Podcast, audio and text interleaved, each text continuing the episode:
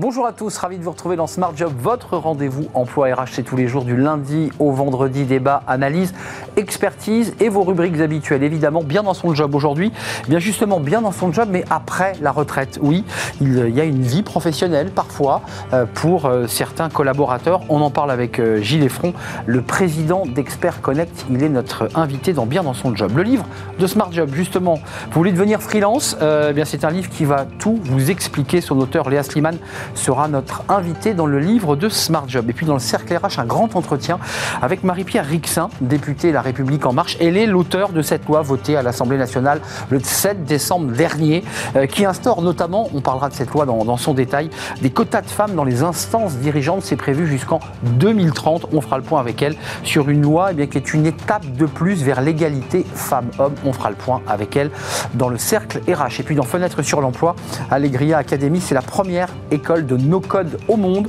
On recevra Thomas Bonenfant, cofondateur et CEO d'Allegria.tech. Voilà le programme tout de suite. C'est bien dans son job.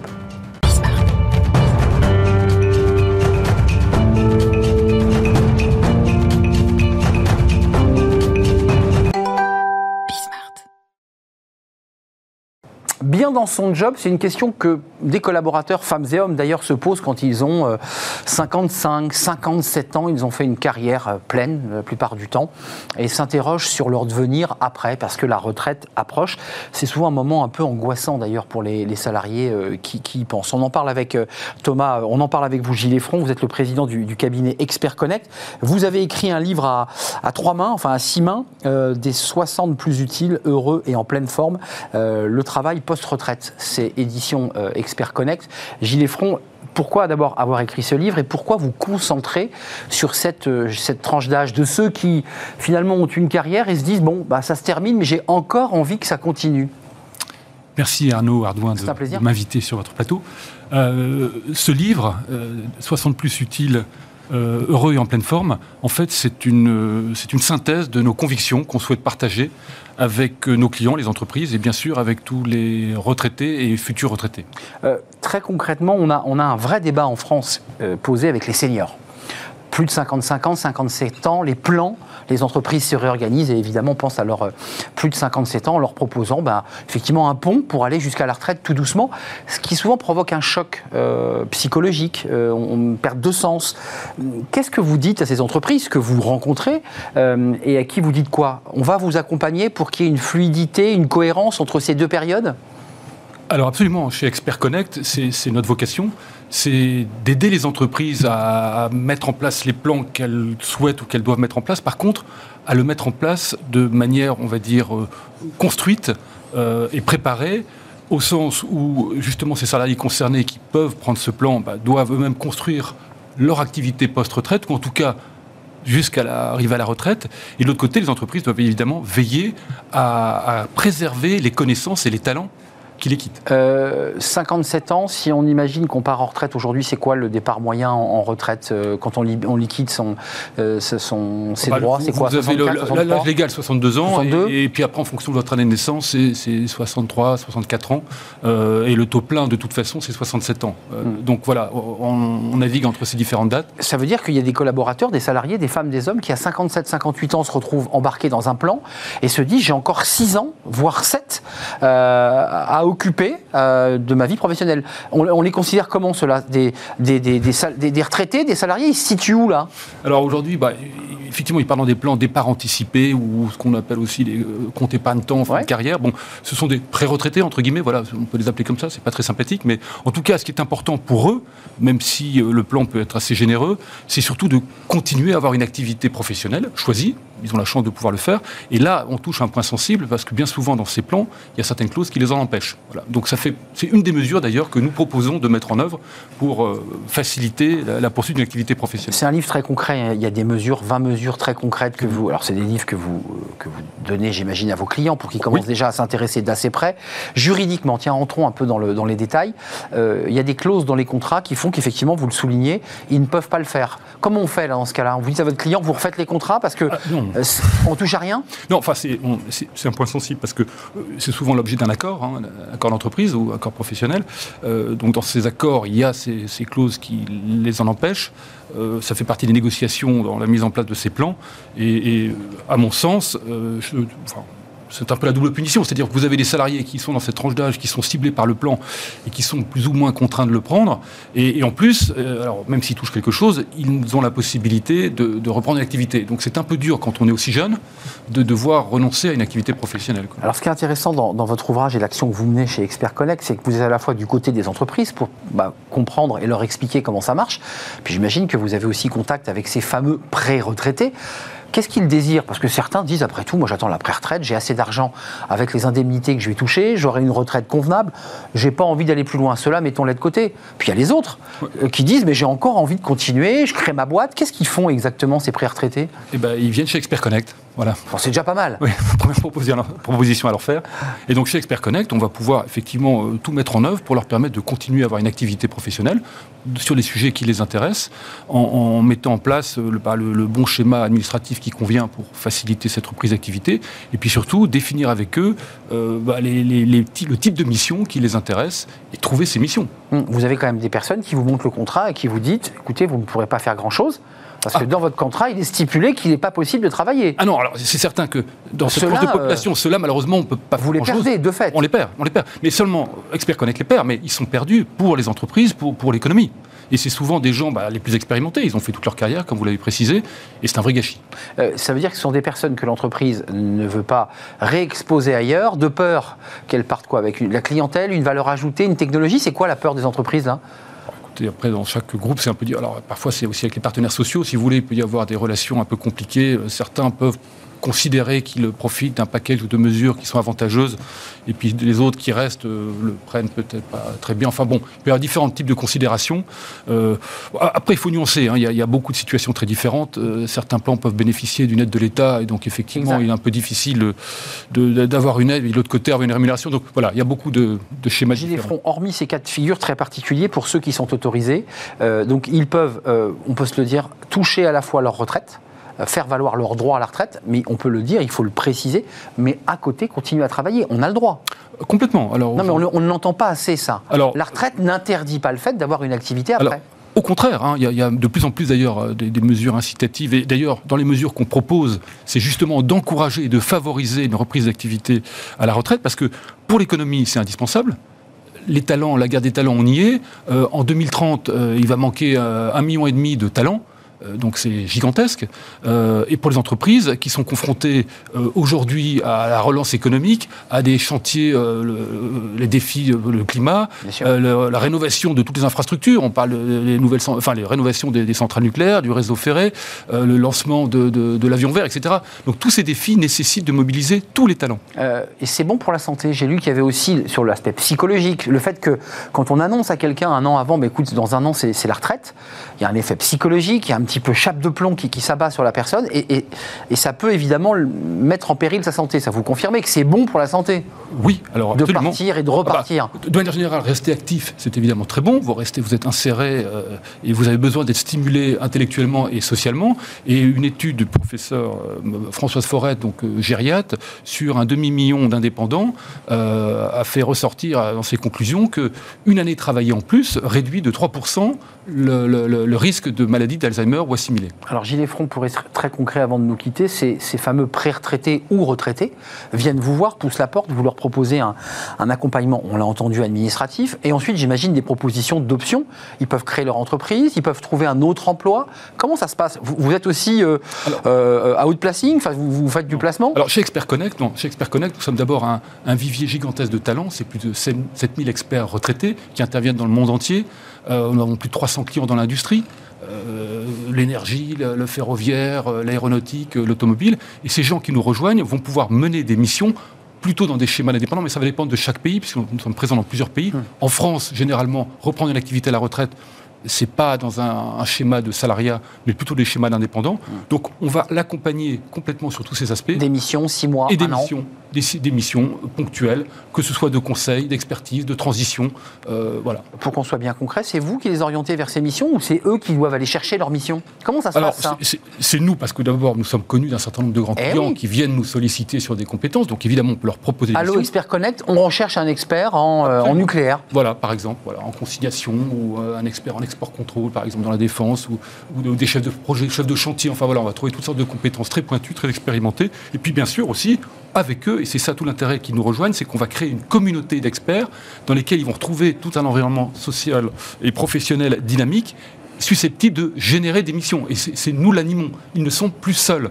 À la retraite, la difficulté, c'est qu'on se retrouve seul, et même si on va avoir une activité professionnelle, seul, c'est toujours plus difficile que d'être euh, dans un environnement euh, dynamique prévu pour ça. Oui, puis je trouve qu'à travers Expert Connect, vous, vous un petit peu dépoussiérez cette image du retraité, qui a, qui a toujours, en France en particulier, une image un peu négative. C'est un mot très connoté. Oui, alors chez Expert Connect, évidemment, ça n'a plus bah lieu d'être du tout. Bien au contraire, c'est une période de la vie probablement des plus heureuses finalement, vous êtes libre. Vous pouvez avoir bien rémunéré. Et bien rémunéré. Et vous avez quand même votre retraite, hein, vous l'avez précisé. Il y a le cumul en retraite, il n'y a aucun problème.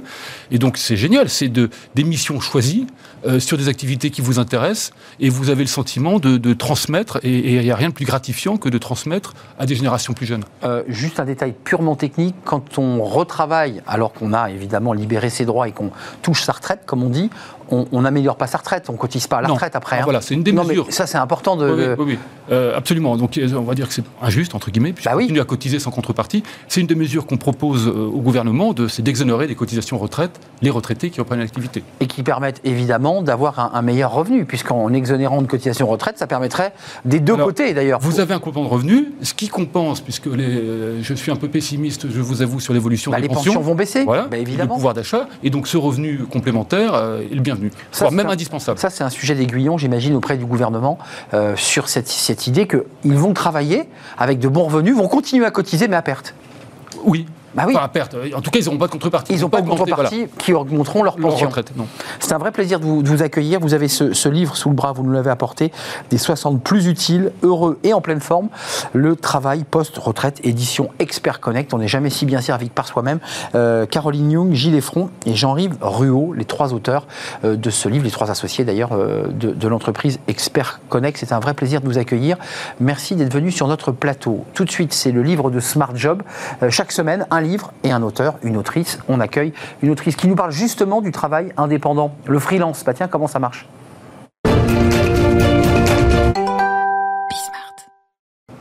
Le livre de Smart Job, euh, on vient de parler des, retraités qui partent en, mission. On ne va pas être très très éloigné à travers le, livre de, Smart Job. Euh, Lise Sliman, merci d'être avec nous. Bonjour, merci de m'accueillir. Comment allez-vous? Très bien, Hugo. Très, très, très bien. Euh, c'est toujours une séquence très intéressante de découvrir les auteurs et évidemment leurs livres. Euh, vous êtes la, fondatrice de la Minute Freelance et auteur de Tout pour être freelance, euh, édition Calliope-A. Je ne connaissais pas cette, cet éditeur. C'est un très beau livre d'ailleurs, une belle couverture. D'abord, un petit mot, parce qu'on n'écrit pas un livre par hasard, Lise Sliman. pourquoi avoir voulu écrire ce livre? Souvent, ça fait écho à sa propre histoire, sa propre expérience.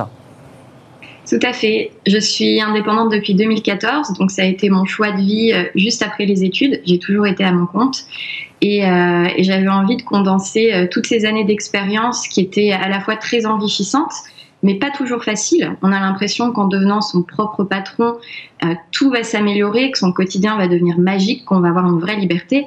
Mais il y a également des, des problématiques à gérer. On se sent souvent seul quand on se lance. Et j'avais envie de dresser un vrai portrait de ce qu'est le travail en freelance, non seulement les aspects positifs, mais aussi euh, tous les challenges auxquels on va devoir faire face, notamment trouver ses clients, générer des revenus régulièrement, ou encore prendre soin de sa protection sociale. Euh, donc ce livre fait écho à ça. Alors, vous avez fondé la Minute Freelance pour déjà accompagner, puis ce livre. Euh, freelance, pour nous donner une définition, parce qu'on on a plein de mots dans notre boîte à outils. Freelance, c'est pareil que travailleur indépendant. Vous êtes d'accord avec ça? C'est à peu près la même définition?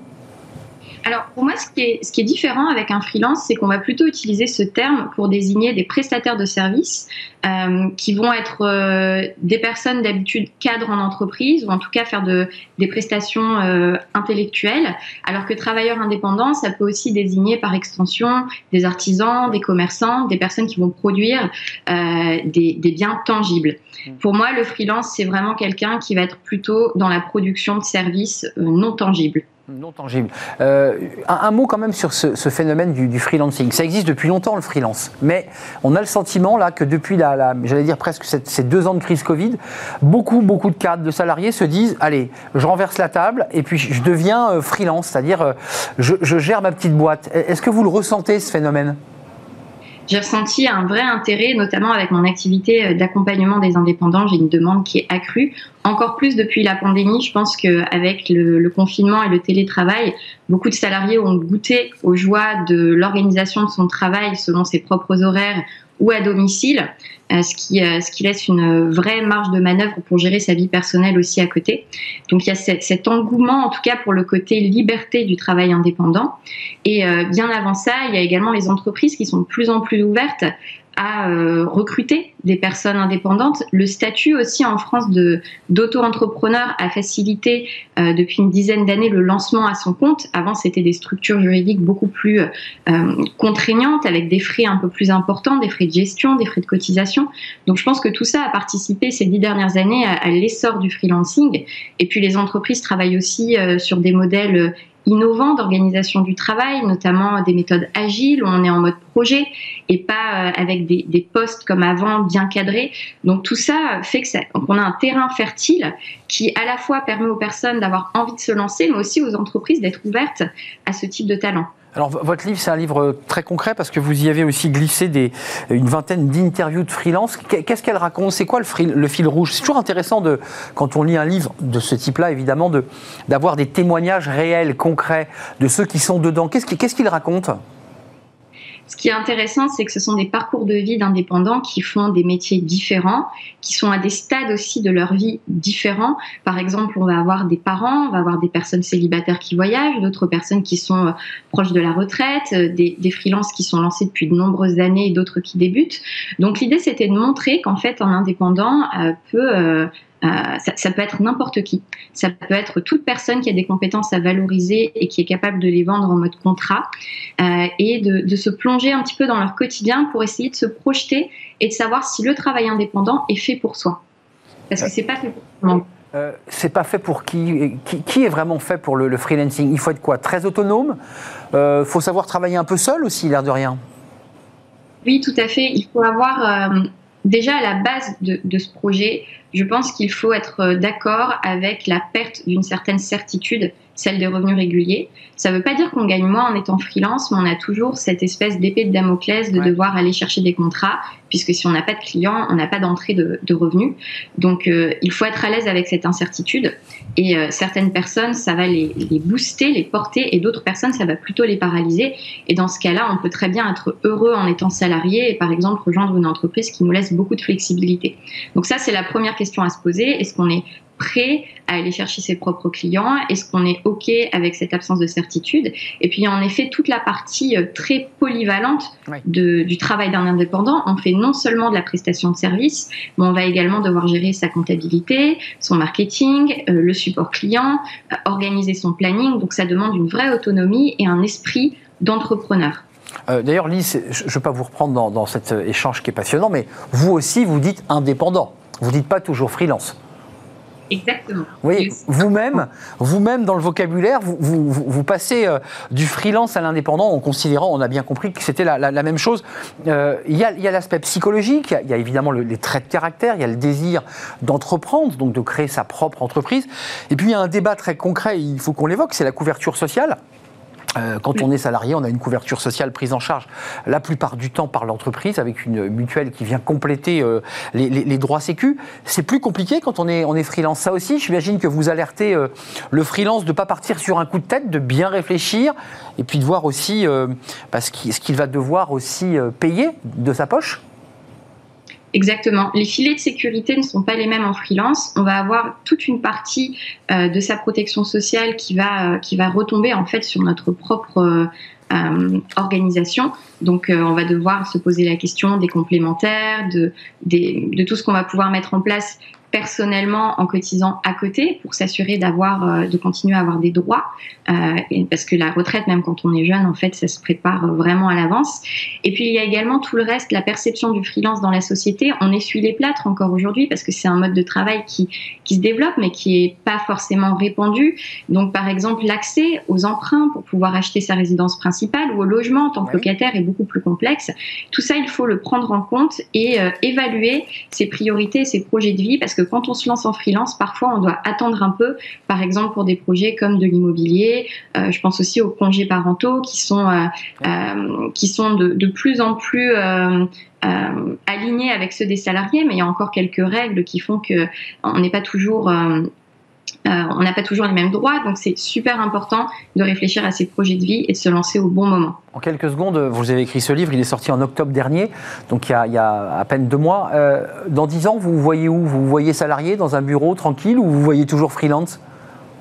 Euh, Pour moi, le mode de travail n'est pas forcément mon premier choix. Je suis ouverte au salariat si euh, j'ai un coup de cœur sur une entreprise, une mission, un job. Et je pense que beaucoup d'indépendants et de freelance euh, se, considèrent de la même façon euh, flexibles. et je suis persuadée qu'à l'avenir, le, futur du travail, ça va être ça. Ça va être des allers-retours entre le freelancing et le salariat. Parce qu'on est aussi une génération, en tout cas ma génération, je ressens vraiment ce, cette quête de sens et moi, c'est ce que je place en premier. la quête de sens et la flexibilité que ce soit en freelance ou en tant que salarié, ça pour moi c'est plutôt du détail. Hmm. On ne laisse aucune porte fermée, tout reste ouvert. Merci euh, Lise Slimane d'être venue euh, nous parler de votre livre. Il est sorti en octobre, on le trouve évidemment, évidemment dans toutes les, bonnes librairies. Tout pour être freelance euh, chez Calliope,A, qui est une maison d'édition novatrice. Merci Lise d'être venue sur notre plateau. On va faire une courte pause après avoir découvert le, le livre de Lise Slimane. Une courte pause et juste après on accueillera Marie-Pierre Rixin mais une loi va porter son nom, on l'appellera la loi Rixin. On en parle dans le Cercle RH, c'est un grand entretien avec eh bien, cette députée LREM de La République En Marche qui a fait voter le 7 décembre dernier une loi importante pour l'égalité femmes-hommes. On en parle avec elle. Ce fut d'ailleurs un parcours du combattant, une bataille, mais la loi a été votée. On en parle avec elle.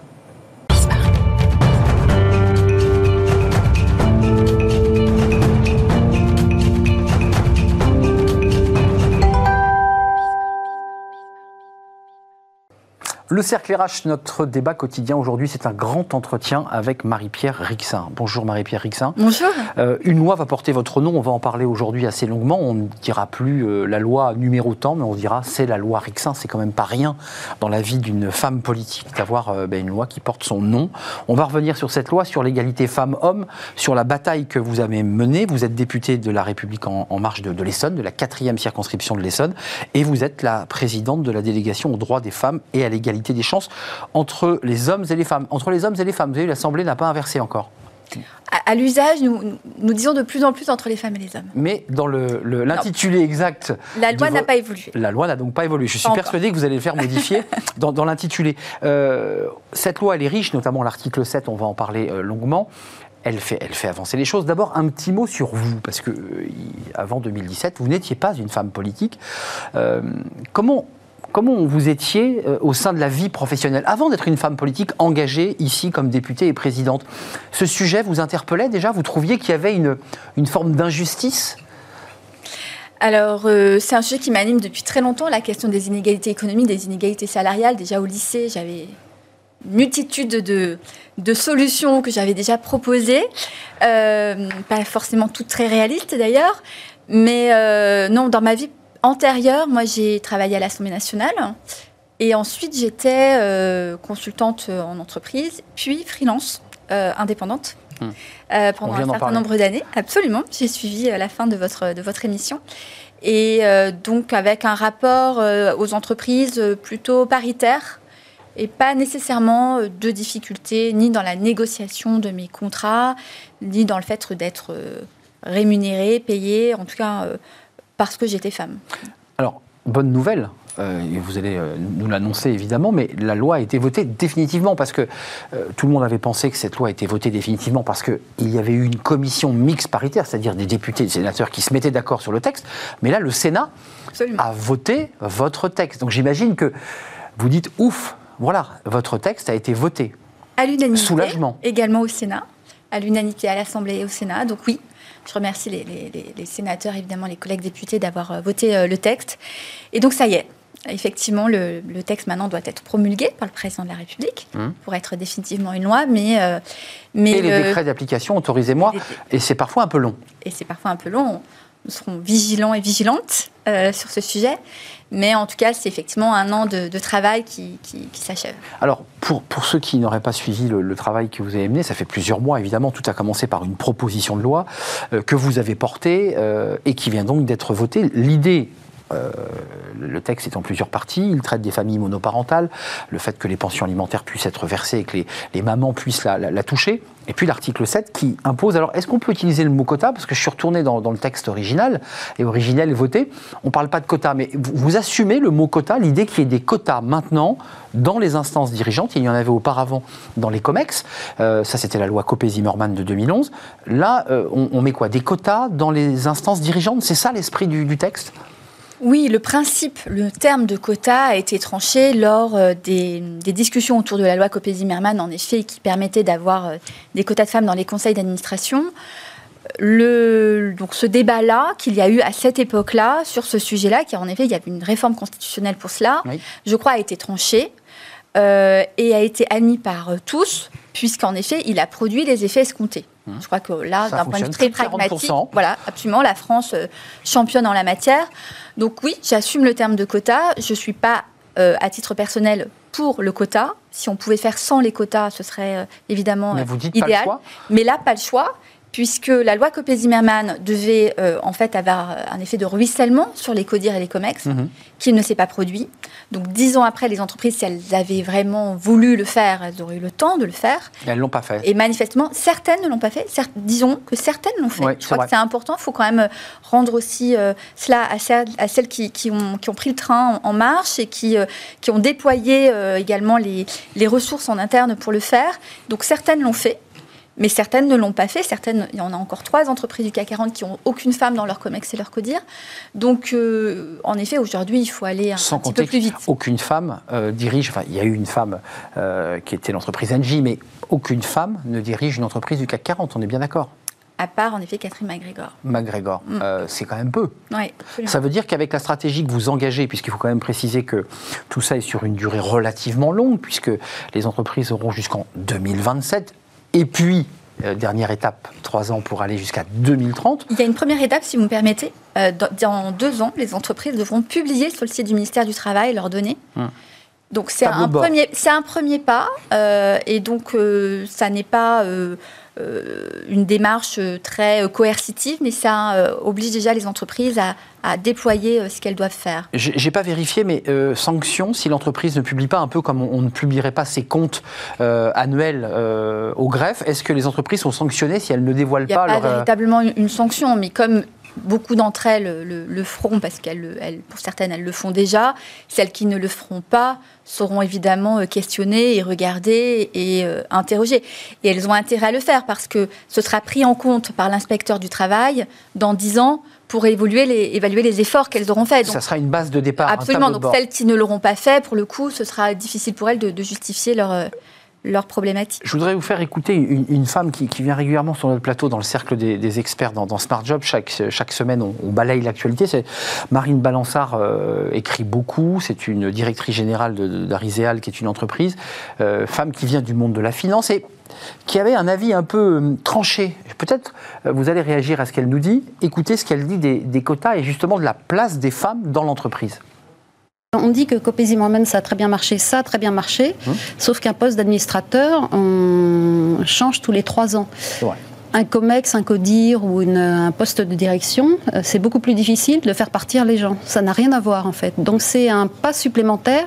Et la troisième chose qui me gêne, c'est la contrainte financière, c'est-à-dire l'amende si euh, 1% de la les quotas salariale. voilà, ne sont pas respectés. Alors là, ça fait quand même beaucoup pour. euh, Donc pour vous, c'est une nouvelle charge pour l'entreprise qui, pour le coup, ne jouerait pas le jeu ou aurait des difficultés. Elle, elle devrait payer. Enfin, après tout, il faut bien comprendre. mais Euh, est-ce qu'on a demandé aux femmes ce qu'elles voulaient, en fait? Qu'est-ce qui nous interroge? Est-ce que c'est ça qu'on veut? Est-ce que c'est ce Vous type de pouvoir qu'on on veut pense en- à votre place Parce que là, il y a quand même quelque chose d'un peu d'humiliant dans ce que vous décrivez. Vous dites, après tout, c'est un peu humiliant de, de- de nous imposer cela par des quotas. Oui, mais C'est ça. Oui, Est-ce qu'on a demandé aux femmes ce qu'elles voulaient, nous dit Marine Balançard Cette question vous a traversé, puisqu'il y a ce mot quota qui, vient euh, d'outre-Atlantique, qui suscite souvent des débats. Vous dites, nous, on assume, on assume ce choix. On a demandé euh, l'avis aux femmes? Alors, on a demandé l'avis aux femmes, euh, à la fois euh, des études de cabinet, euh, le Haut Conseil à l'égalité, nous-mêmes à la délégation droits des femmes, nous l'avons fait. Donc, les femmes, y compris des femmes comme Christine Lagarde, Delphine Damarzit, nombreuses femmes et, et chefs d'entreprise, Clara Guémard, etc., plaident pour, euh, pour les quotas parce que manifestement, sans cela, on, on- on ne progresse pas. Mais ce que je souhaiterais quand même dire en, en réaction par rapport à, à- à cette intervention, c'est de dire que cette loi, elle concerne les entreprises qui peuvent mettre en place. Plus de 1000 salariés. Oui, absolument. On est bien d'accord. Et celles qui peuvent. hein. Celles qui peuvent et qui veulent, celles qui peuvent et qui ne veulent pas. Celles qui ne pourraient pas, celles qui ne pourraient pas mettre Parce en que œuvre leur secteur d'activité, que- on va y revenir, parce que, euh, parce que euh, euh, l'entreprise a connu des restructurations, parce qu'elles sont situées sur un, un- un endroit bassin. géographique, Mmh. un bassin d'emploi euh, difficile, euh, eh bien, ce- ça, ce sera regardé par l'inspecteur du travail. On l'a intégré dans la loi. Il y aura à la fois les, les efforts réalisés par l'entreprise et puis les motifs de l'aide défaillance qui, en effet, donc la- l'amende n'est pas un plancher, l'amende est un plafond. Donc c'est en effet, ça pourra aller jusqu'à, mais on peut imaginer qu'il y a des, entreprises qui ne verseront pas d'amende parce que manifestement elles ne pourraient pas réaliser, euh, ces, atteindre ces, ces objectifs. parce qu'elles auront pu justifier auprès de l'inspecteur du travail. et qu'elles auront publié à partir Dès le départ, dès le deux ans. départ, leurs éléments en effet. sur Ouais, Vous nous dites sur ce plateau, euh, c'est intéressant, aux entreprises, n'attendez pas 2027, c'est dans deux ans, jouez le jeu et faites donc cet index, ce tableau de bord, et on reviendra sur l'index d'égalité dans l'enseignement supérieur, puisqu'il faut qu'on parle de cette idée dans, dans la loi. Vous êtes parti à l'amont, à la source même, euh, parce qu'une des raisons pour laquelle euh, les femmes n'accédaient pas à ces postes, elles sont multiples. Euh, plafond de verre, euh, contraintes familiales, tous ces éléments-là sont sur la table. Le fait d'avoir instauré des quotas ne vont pas libérer les, femmes pour assister à des réunions à 18h ou 19h. C'est compliqué. Ça reste une contrainte pour des femmes, des mères de famille. En fait, un de vos collègues m'a demandé si ça allait bouleverser le, le- le fonctionnement des entreprises et si tout d'un coup les réunions n'auront plus lieu à 18h. Bah. Je ne vois pas pourquoi. Je vois pas pourquoi une femme ne pourrait pas assister à une réunion qui a lieu à 19h, pourquoi elle ne pourrait pas aller à un dîner d'affaires le soir? Ça, c'est un autre sujet. C'est celui de l'égalité en- dans le couple et de la- du partage de la charge parentale et, domestique qui pèse énormément. Eh ouais. Et en cela, en effet, par exemple, euh, des politiques publiques comme le congé paternité, comme le fait effectivement d'inciter les uns et les autres à prendre sa part euh, dans, la, dans cette charge familiale et domestique, euh, eh bien, va contribuer à bousculer tout cela. Mais euh, le sujet euh, fondamental aujourd'hui, c'est le partage du pouvoir économique dans l'entreprise, qui manifestement est encore très resserré sur un entre-soi, et il faut aujourd'hui l'ouvrir. Et tout cela participe par ailleurs, je sais que vous, tout cela, vous l'étudiez également euh, de près ici à Bismarck, mais cela participe de la croissance des entreprises, Clairement. également de notre économie. Hum, c'est- une valeur ajoutée que, que de, de mettre. C'est pas un gadget. Que mettre des femmes, on l'a vu d'ailleurs, il y a des résultats, des études très concrètes qui montrent Oui. un, un gap de, de- de résultats. Un petit mot sur le, le- le- le choix des 1000 salariés et plus. Euh, quand vous avez examiné, préparé cette loi, tout ça a dû être étudié euh, très très finement. Euh, vous vous êtes dit qu'en dessous de 1000 salariés, les entreprises ne pouvaient pas le faire. Elles n'en avaient pas la possibilité? Moi, ce que j'ai souhaité dès le départ, c'est être réaliste et pragmatique. Être à la fois proposer quelque chose qui soit opérationnel pour les entreprises, ce sera le cas puisque là, le périmètre est connu par les entreprises, qu'il y ait une granularité, c'est-à-dire qu'en fait, ça s'adresse aux femmes dirigeantes, mais également aux cadres dirigeants, euh, et que ce Donc soit... le COMEX, hein, faut- le Absolument, COMEX. euh. Et aux cadres dirigeants, au vivier. Euh, maintenant, il fallait que ce soit euh, simple pour les entreprises. Il y a des entreprises qui sont euh, staffées, comme on dit, hein, pour pouvoir mettre en place tout cela. hum, et Et ce sont les plus importantes. Et donc, au fur et à mesure, probablement que celles qui sont de taille plus réduite vont accompagner ce changement, tout simplement parce que une jeune fille brillante qui euh, postule dans une entreprise, elle va pas se demander, elle ne connaît pas précisément les termes de la loi, savoir si la loi s'applique à celles qui ont plus ou moins de 1000 salariés, et donc elle va demander des comptes à l'entreprise, à dire bon, et moi alors euh, dans votre entreprise, je pourrais un jour euh, être parmi les cadres dirigeants, et donc les entreprises de plus petite taille vont devoir également probablement appliquer la loi euh, de manière plus officieuse, j'ai envie de dire. Plus officieuse. Donc en fait, certaines de moins de 1000, vous nous dites, peut-être par effet comme ça de percolation, vont se dire, après tout, nous aussi, on peut enclencher sans avoir besoin de la loi. Et d'ailleurs, certaines ont déjà commencé, des, très belles ETI qui ont déjà commencé à réfléchir à cette question. On, part de loin. Dans le préambule de, de, votre texte, de votre proposition de loi, vous évoquez cette fameuse loi du 13 juillet 1965 qui autorise les femmes à ouvrir un compte bancaire en leur nom et à travailler sans le consentement de leur mari. 1965. C'est probablement un des points de départ de ma réflexion. Cette loi, euh, personnellement, le fait qu'elle soit aussi récente m'a beaucoup euh, marqué et interrogée quand j'étais, euh, lorsque j'étais étudiante. Et donc, ça a été effectivement un point de départ. Et c'est la raison pour laquelle ce texte, là, nous parlons beaucoup, en effet, de, des femmes dans l'entreprise.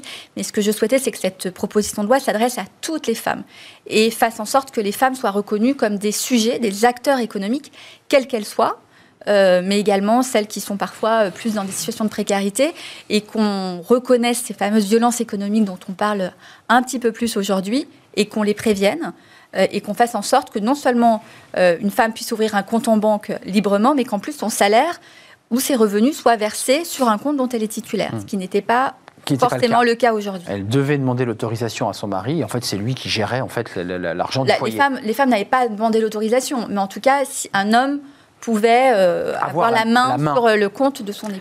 Euh, faisons un petit pas en arrière. Il y a cette loi pour les entreprises de 1000 salariés qui permettront d'avoir des cadres dirigeantes, des membres du COMEX, donc des femmes qui décideront euh, et qui prendront des décisions stratégiques pour l'entreprise. Euh, vous êtes allé plus loin puisque vous euh, proposez, et vous avez fait voter définitivement, un nouvel index de l'égalité dans l'enseignement supérieur. Ça, c'est intéressant parce qu'on a beaucoup d'invités sur ce plateau, dans la tech, dans le numérique et dans d'autres secteurs, la finance, qui nous disent, bah, nous, on aimerait bien recruter des femmes mais on n'a pas le vivier qui sort des écoles. Et en fait, sur ce point-là, vous dites, on va peut-être flécher, orienter différemment et faire en sorte qu'on recrute plus de femmes ou de, jeunes femmes dans ces écoles. C'est ça l'esprit.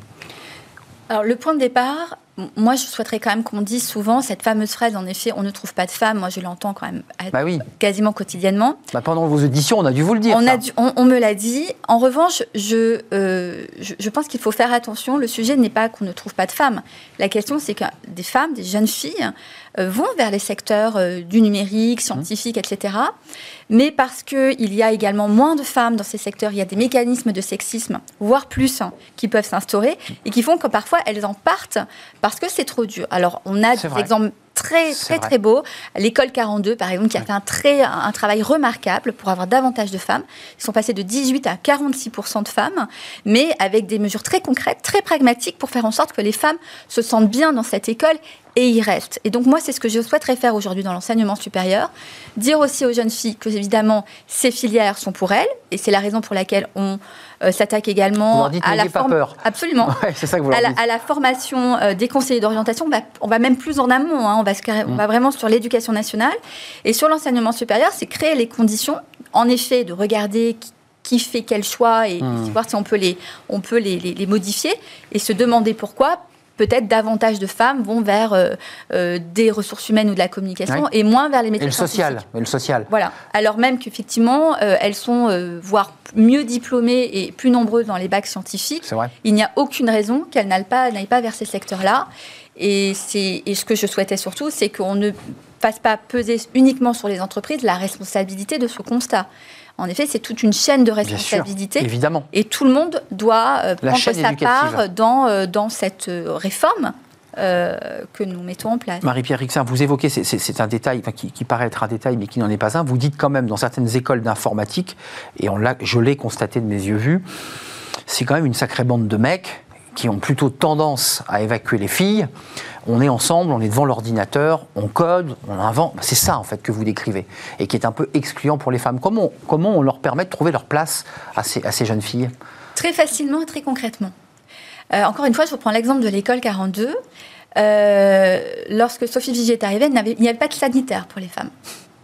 Déjà créer des sanitaires, faire en sorte qu'il y ait des endroits agréables aussi pour elles, qui, leur, qui s'adressent à elles, que les femmes, les, femmes se sentent légitimes à être là où elles sont, et donc un certain nombre de messages qui leur sont envoyés en leur, en leur disant votre place est là. Vous avez un espace. Donc en créant des, des espaces, en tout cas partagés pour les uns et pour les autres, de créer des moments aussi où chacune peut être à sa place, de faire en sorte qu'on soit moins, encore une fois, dans cet entre-soi euh, où chacun se ressemble et euh, où chacun puisse prendre sa part. Et surtout, euh, ce que fait Sophie Vigier, c'est aucune tolérance à l'égard de la quelques, quelques remarques sexistes ou violentes hmm. à l'égard des, jeunes femmes. On tranche tout de suite. Tout de suite et visiblement, ça, ça fonctionne. Hmm, c'est ça, donc une forme de sévérité et une, forme de rééducation aussi à l'accueil des, des, jeunes femmes qui deviendront ingénieurs ou qui, deviendront, euh, euh, qui auront un métier dans, dans la tech.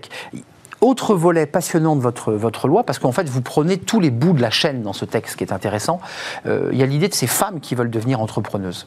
Euh, et c'est vrai qu'on a reçu aussi euh, des business angels femmes qui nous disaient ben, on n'arrive pas, c'est compliqué parce qu'il y a des projets, mais en face, il n'y a pas le retour. Ce sont des hommes la plupart du temps, pas réceptifs. Il y a une forme d'endogamie des business angels. Ça, vous l'avez ressenti puisque vous l'avez intégré à la loi.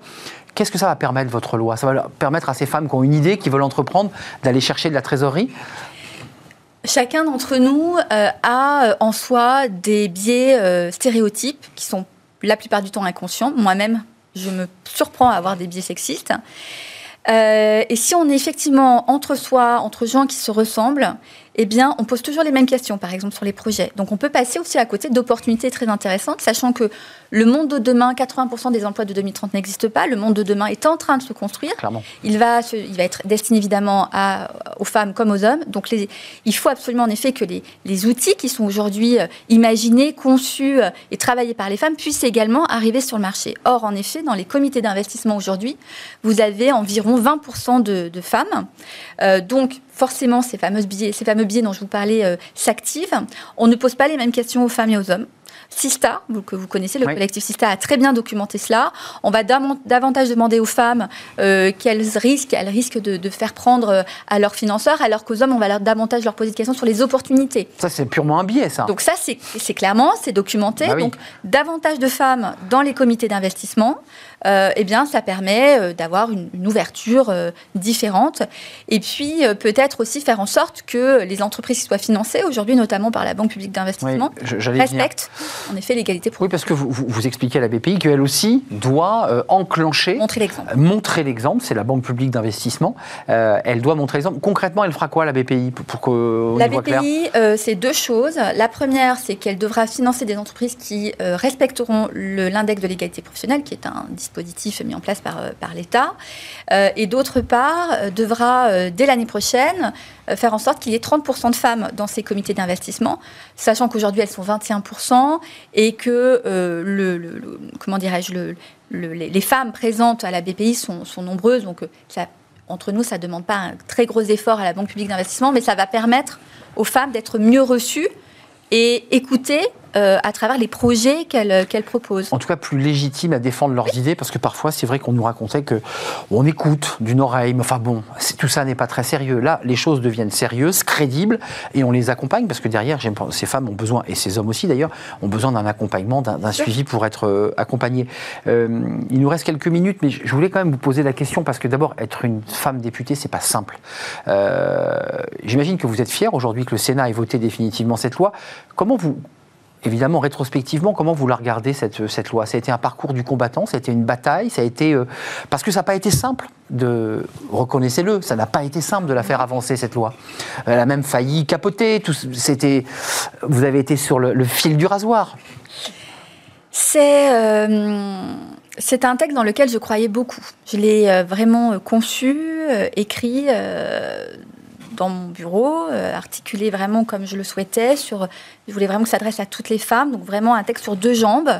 Euh, en effet, celles qui ont plus de chance, puis celles qui en ont un petit peu moins. Famille monoparentale. Famille monoparentale, par exemple, et ou qui sont en précarité. Donc, euh, je croyais vraiment à, ce texte. Je, reconnais que les membres de la délégation aux droits des femmes, avec lesquels je travaille depuis quatre ans, toutes, tout groupe confondu, on travaille vraiment bien ensemble de manière très consensuelle ont vraiment participé à ce texte, l'ont l'ont construit de manière très intelligente également et ont apporté quelque chose. Au-delà des clivages politiques, ça qui est intéressant sur ce sujet, vous avez travaillé la main dans la main au-delà des débats politiques. On, on, on, dépasse les clivages sur ce sujet et chacun a réussi à trouver sa place dans ce texte. Et, c'est vraiment comme ça que je, le, que je le voyais. Et donc forcément, quand on est ensemble, bah, on est plus fort. Et lorsqu'il y a des, des embûches sur le parcours, eh bien, on est, on est tous ensemble pour, euh, pour les lever. Mais vous avez senti comme ça une sorte de, de, blocage finalement très culturel, que, que les hommes résistaient, que les hommes, euh, j'irais presque comme une corporation, résistaient Ou est-ce qu'on est dans une marche de l'histoire inéluctable? Oui. Non, non, alors ça vraiment pas du tout, parce que à la fois euh, mes collègues hommes ont vraiment, pour, beaucoup d'entre eux, ont soutenu le texte. Christophe Castaner... Mmh. A très largement soutenu ce texte. Président du groupe LREM. Absolument. Les chefs d'entreprise pour beaucoup d'entre eux, hommes que j'ai rencontrés, hein, soutenaient le texte. Les résistances, elles sont venues de certains corporatismes mmh. euh, qui défendent des intérêts parfois un peu catégoriels et qui étaient peut-être inquiets de ce qui, euh, de ce qui allait euh, advenir et qui ne me connaissaient pas non plus, s'imaginaient que peut-être j'allais être un peu, mmh. un peu excessive. Ou dans, sectaire. Voilà. c'est une forme de sectarisme. Ce qui, ce qui ne me ressemble pas. Donc, au fur et à mesure, je crois que tout le monde a été rassuré. Et au final, aujourd'hui, je crois que c'est quand même un texte équilibré euh, et qui, j'espère, va pouvoir être un outil mis à la disposition des entreprises. Juste avant de nous quitter, certains évoquaient l'idée que les choses auraient peut-être pu aller encore plus vite que, de placer le curseur à 2030. Vous allez me dire, un peu pour les, comme pour les 1000 salariés, on voulait être pragmatique. J'imagine qu'aller trop vite, c'était crispé C'était quoi? C'était euh, empêcher l'idée que cette loi puisse vraiment devenir concrète? S'il y avait ce risque-là? La loi Copé-Zimmermann a fonctionné parce qu'on a laissé du temps aux entreprises. C'est vrai. Vous en parliez tout à l'heure. 2004 à l'origine. Hein. À votre, voilà, 2010. 2010. Votre, votre, votre intervenante tout à l'heure en, parlait. Euh, en effet, la loi Copé-Zimmermann construisait un escalier extérieur à l'entreprise. Hum. Les conseils d'administration, c'est trois ans. Là, on construit l'escalier intérieur. intérieur. Et on ne va pas comme certains l'imaginent, remplacer, euh, renvoyer des hommes pour mettre des femmes. Les choses vont prendre du temps. Il va falloir que les entreprises probablement euh, imaginent une nouvelle manière de faire. On va créer de nouveaux outils. Et en fait, on va créer de nouvelles règles du jeu à l'intérieur des entreprises qui ne seront pas faites pour des hommes par des hommes, mais par des femmes et par des hommes, par des hommes. pour des femmes et pour des hommes. Donc les choses vont, vont mettre un petit peu de temps et il faut laisser les choses se faire euh, avec avec euh, du temps pour, que, voilà, pour ne pas brusquer les uns et les autres et ne pas surtout pas opposer les uns aux autres. Mmh, c'est pas une guerre entre les femmes et les hommes, c'est bien ça. parce qu'il y a cette inquiétude aussi des, des hommes et des cadres qui se disent mais parfois on a eu une entreprise récemment, je ne la citerai pas, mais qui nous disait que pendant ces recrutements, lors de recrutement, à, diplôme égal, pour le même poste, ils allaient privilégier une femme au dépens d'un homme. Euh, et vous savez, moi je dis souvent qu'en fait, émanciper et libérer les femmes, c'est également émanciper et libérer les hommes. Mmh. Parce que les la mentalité Parce des que les hommes n'ont pas forcément tous envie d'être des, des patères familiales qui euh, ramènent l'essentiel du revenu à la maison. Ils peuvent avoir envie de s'occuper de leurs enfants, d'avoir des activités personnelles, d'avoir du temps pour eux.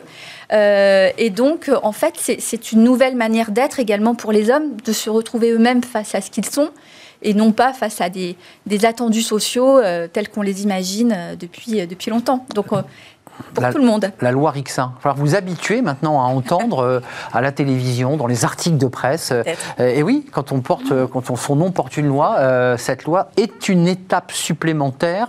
On, a, on, est allé au bout de l'histoire ou il y a encore d'autres étapes Non, c'est Après la loi Rixin C'est un point de départ, je, à la fois sur peut-être le plan législatif, je ne sais pas, sûrement. Mais en tout cas, c'est un point de départ pour construire l'économie de 2030, dont on parle beaucoup. Dont le président de... la République a parlé récemment. Et c'est un point de départ à la fois pour les acteurs économiques, pour les femmes. C'est un point de départ pour enfin partager le pouvoir économique et consacrer de nouveaux droits économiques pour les femmes. Et avoir des femmes euh, à la tête d'entreprises du CAC 40. Absolument. Voilà, qui auront participé euh, à la stratégie, puis un jour prendront les rênes de ces entreprises dans un, dans un, bah, dans un futur très proche, puisque en tout cas 2027-2030. Euh, et n'oubliez pas, vous qui nous regardez, c'est dans deux ans l'index qui sera publié sur le site du ministère du Travail, qui sera finalement la base de travail, la base de repère pour les inspecteurs dans une quinzaine d'années. Euh, non, dans 10, dans, dans 10 ans. ans. Dans 10 ans. Bah, c'est dans 10 ans. Merci Marie-Pierre Rixin d'être venue nous, nous rendre visite. C'est un vrai plaisir. Députée LREM de, de l'Essonne et présidente de la délégation aux droits des femmes et à l'égalité des chances entre les hommes et les femmes. Mais tout ça va être modifié très prochainement quand vous allez revenir à l'Assemblée. Vous allez transformer cet intitulé. Merci, c'était un vrai plaisir. On termine notre émission. Tiens, justement, on parlait de la tech avec euh, bah, une entreprise, une école de formation sur le no-code. Bah, justement, on peut faire du, du code sans savoir coder. On en parle.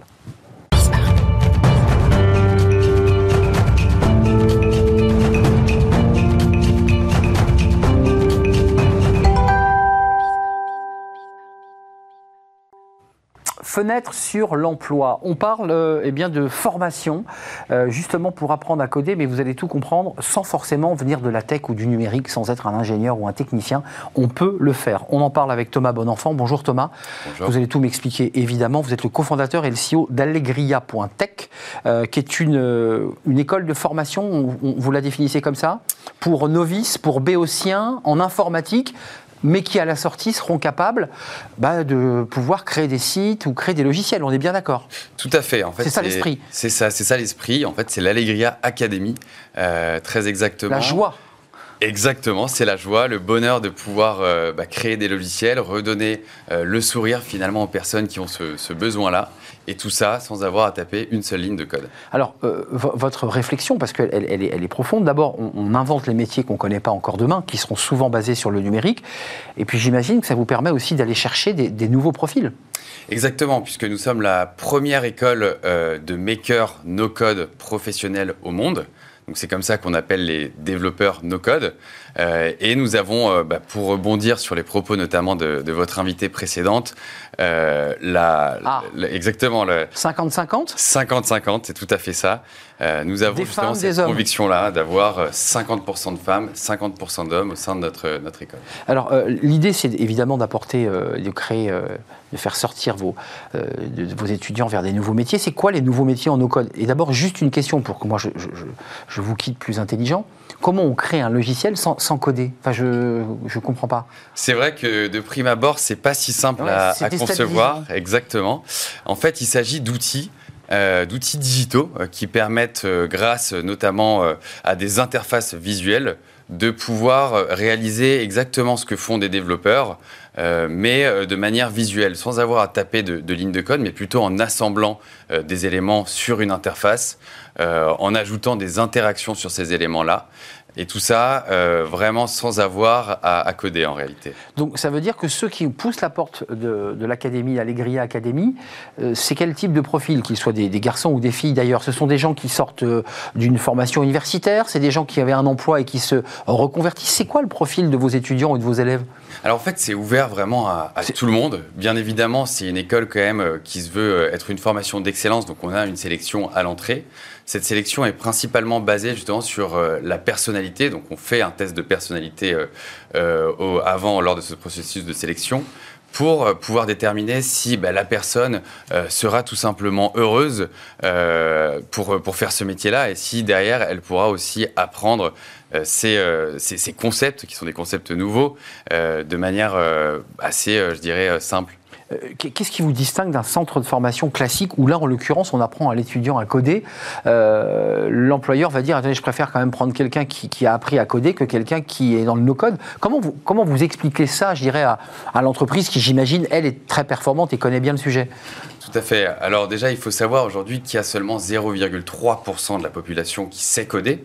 Euh, et tout ça, malgré tous les efforts que nous mettons euh, pour pouvoir éduquer, apprendre le code, à, le code à de plus en plus de personnes, et dès le plus jeune âge d'ailleurs, on, Oui. on le voit. Euh, mais tout simplement, tout le monde n'est pas fait pour coder. Tout le monde n'a pas envie de coder.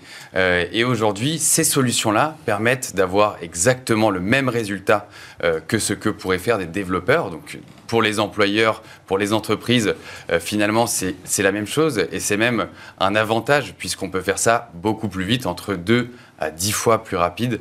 Et ça coûte donc également moins cher. Alors, les formations durent combien de temps Euh, Quel que soit le profil des, des étudiants ou des, ou des salariés en reconversion, combien de temps dure la formation? Alors pour l'instant, nous avons un cursus. Euh, ce cursus dure un an, avec trois mois à temps plein euh, d'ailleurs en, hybride, donc ça va être un mélange de présentiel et de distanciel, et ensuite 9 mois en alternance au sein d'une entreprise, ce qui va permettre aux étudiants de pratiquer. On veut vraiment euh, se défaire quelque part des cours magistraux euh, et vraiment rentrer dans cette pédagogie par la pratique. C'est-à-dire Thomas, l'étudiant qui pousse la porte, il a non seulement un entretien qui est fait par vos équipes, ou peut-être par vous d'ailleurs, puis il doit quand même apporter une entreprise. Comment il trouve son entreprise? C'est souvent une difficulté, on a l'école mais on n'a pas l'entreprise. Et eh ben, c'est ça qui est très intéressant en fait. Euh, on a déjà un pool d'entreprises qui euh, souhaitent embaucher nos étudiants et nous allons faire matcher ces entreprises euh, avec les candidats et ils vont rentrer dans notre formation en ayant déjà ce job-là. Hmm. C'est nous qui nous chargeons justement de leur trouver l'entreprise adéquate et c'est ça aussi qui, qui leur permet de pratiquer derrière sur des projets réels. Alors je me suis fait plaisir parce que j'ai regardé les métiers que vous proposiez. Alors évidemment pour moi c'est du grec, grec ancien. Il y a les makers no code, les chefs de projet no code, les commerciales en agence no code. Donc ils sont tous spécifiquement no code, mais savent quand même produire euh, pour une entreprise un site, un logiciel. C'est bien de ça dont il est question. Exactement. Pour l'instant, on se concentre sur le métier de maker no code. Les makers no code, globalement, c'est euh, les développeurs, hein, comme, euh, comme je l'ai dit précédemment. Et ensuite, on va pouvoir justement avoir d'autres débouchés sur des métiers de chef de projet, de product manager. qui connaissent eux aussi les outils no-code et qui vont donc pouvoir prendre en compte justement toutes les capacités de ces outils-là pour pouvoir concevoir ces produits digitaux. Donc on a bien compris un cursus pour l'instant parce que vous êtes une jeune entreprise, elle a été créée il y a décembre 2020 si je ne m'abuse. Exactement. Je, pas de bêtises. Tout à fait. elle a un an. Elle a un an. Euh, initialement, nous sommes un studio de création d'applications, donc on a commencé comme ça. Euh, et maintenant, vu que ce besoin euh, en maker no code existe, on a une pénurie de développeurs. On se rend compte qu'il existe aussi une pénurie de makers no code. Le vrai avantage, c'est qu'il faut beaucoup moins de temps pour former ces personnes-là. On estime qu'il faut entre 3 et 5 ans pour former un bon développeur. Quand, il s'agit d'un maker no code, en un an, on peut avoir déjà une personne qui est experte sur ces sujets-là. Et un débouché pour ceux qui sont en freelance, j'imagine que c'est aussi un élément complémentaire pour eux de, compléter leur formation ou leurs compétences, j'imagine. Bien sûr, bien sûr, tout à fait. Hein. Les débouchés à la sortie de cette formation, ça peut être un CDI.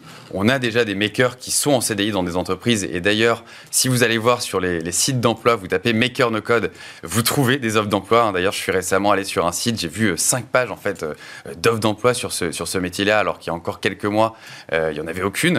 Euh, et euh, vous pouvez également être freelance. Ça, c'est l'autre possibilité. Bien évidemment, en ayant cette, euh, ces compétences, ces projets que vous avez pu faire en entreprise, vous allez tout de suite avoir cette crédibilité-là aussi auprès de vos futurs clients. Avant de nous quitter, les applications concrètes dans ces métiers, puisqu'on a bien compris les, makers no-code, les développeurs no-code, mmh. ils font quoi concrètement? Qu'est-ce qu'ils produisent? Qu'est-ce qu'ils produisent? Toutes sortes de produits digitaux. On ne peut pas encore envoyer des fusées euh, avec le no-code, euh, mais pour le coup, on peut construire vraiment toutes les solutions digitales. Alors ça va de l'application métier euh, complexe comme des ERP, des CRM, à l'application mobile, au site web, et tout ça vraiment en un temps record un temps record. Merci euh, Thomas Bonenfant, vous êtes cofondateur et le, CEO d'Allegria Tech. J'imagine que vous allez ouvrir d'autres formations l'année prochaine. C'était la première, euh, la première promo, mais j'imagine que vous développez sur d'autres métiers. C'est prévu. On a, on a pour objectif de former 25 000 personnes d'ici 5 ans. Euh, il y a un besoin énorme. Alors, c'est pas du tout qu'en France. On va, on va se développer aussi à l'international sur, sur ce sujet. et avec pour ambition d'ouvrir une dizaine de villes en France prochainement. Merci Thomas Bonenfant. Longue vie donc au, no-code. J'ai donc compris euh, ce qu'était évidemment une formation no-code qui me paraissait comme ça assez orthogonale avec ce que j'avais découvert auparavant. Cofondateur CEO d'Allegria.tech et c'est l'Allegria Academy. Et c'est à Paris, il y a la première promo, puis vous allez en ouvrir d'autres évidemment. Allez donc jeter un œil sur le site allegria.tech. Merci à vous, euh, merci à tous ceux qui nous regardent et qui nous suivent et qui réagissent évidemment. Merci pour votre fidélité. Merci à Romain Luc pour, cette, euh, pour la réalisation. merci à Alexandre pour le, son et merci à Fanny Griesmer et à Margot Ruot que je salue car elle va partir dans les pays froids. Ce fut un vrai plaisir, Margot, de partager eh bien, ces moments euh, avec toi. Bon vent, je ne sais pas si on dit bon vent euh, pour la Norvège, en tout cas bon froid peut-être. Euh, merci en tout cas Margot et merci à Fanny Griesmer que vous retrouvez la semaine prochaine. Fanny Griesmer qui sera là la semaine prochaine en lieu et place ici pour Smart Job. Moi je vous retrouve bah, l'année prochaine. Je vous souhaite évidemment de joyeuses fêtes de fin d'année. Bye bye et à très bientôt.